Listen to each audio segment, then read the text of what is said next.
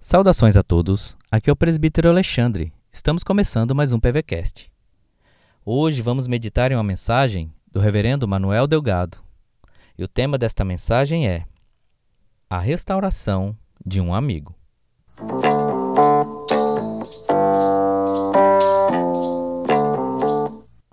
A palavra de Deus em João 21, de 1 a 7, diz assim: Depois disso, Jesus manifestou-se novamente aos discípulos, às margens do mar de Tiberíades.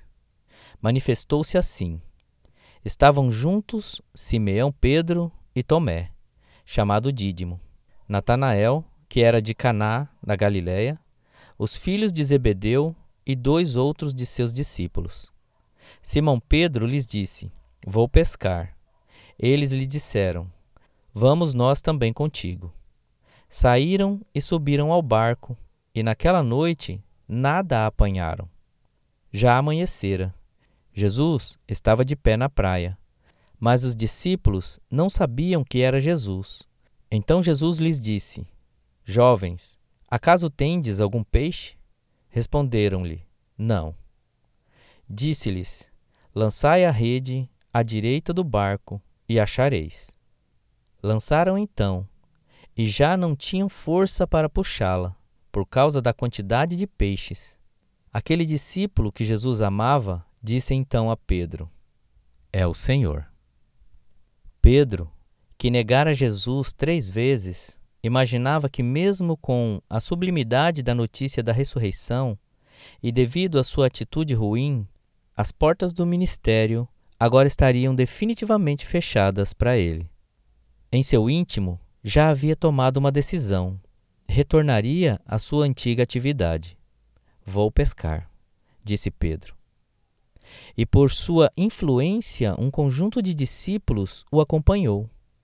À beira do lago de Tiberíades, mar da Galileia, após uma noite improdutiva, navegando a cerca de 90 metros da praia, de longe avistaram alguém que os interpelou perguntando se eles tinham apanhado algum peixe. Após a negativa, ele orientou que deveriam jogar novamente as redes, agora à direita do barco. Um novo milagre aconteceu, e assim os discípulos perceberam que se tratava de Jesus, que pela terceira vez se manifestava a eles.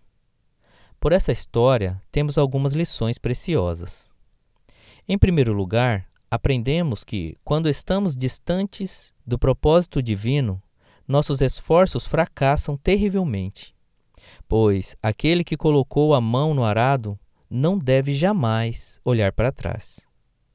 Poderíamos ainda, com o exemplo do profeta Jonas, ampliar esta imagem, reconhecendo que a fuga da missão, além de improdutiva, costuma atrair tempestades sobre os desobedientes. Nada disso, porém, foi impedimento para o Cristo ressurreto. Por esta bela história, aprendemos que Deus é especialista em refazer os cenários de nossa vida, com o propósito de restauração, que os resultados que alcançamos dependem da direção de Jesus e a conexão com o propósito divino.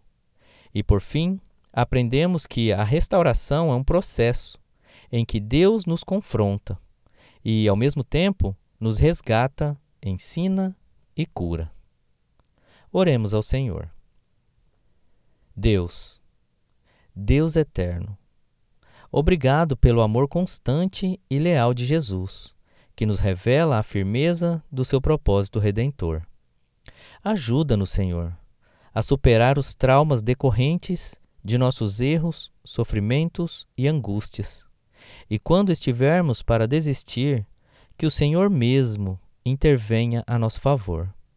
Trabalhe em nós este processo de cura e usando os cenários familiares para recordar-nos que te pertencemos. Em nome de Jesus Cristo que oramos. Amém. Esta foi a palavra de esperança de hoje. Você gostou? Então compartilhe com alguém e Deus abençoe o seu dia.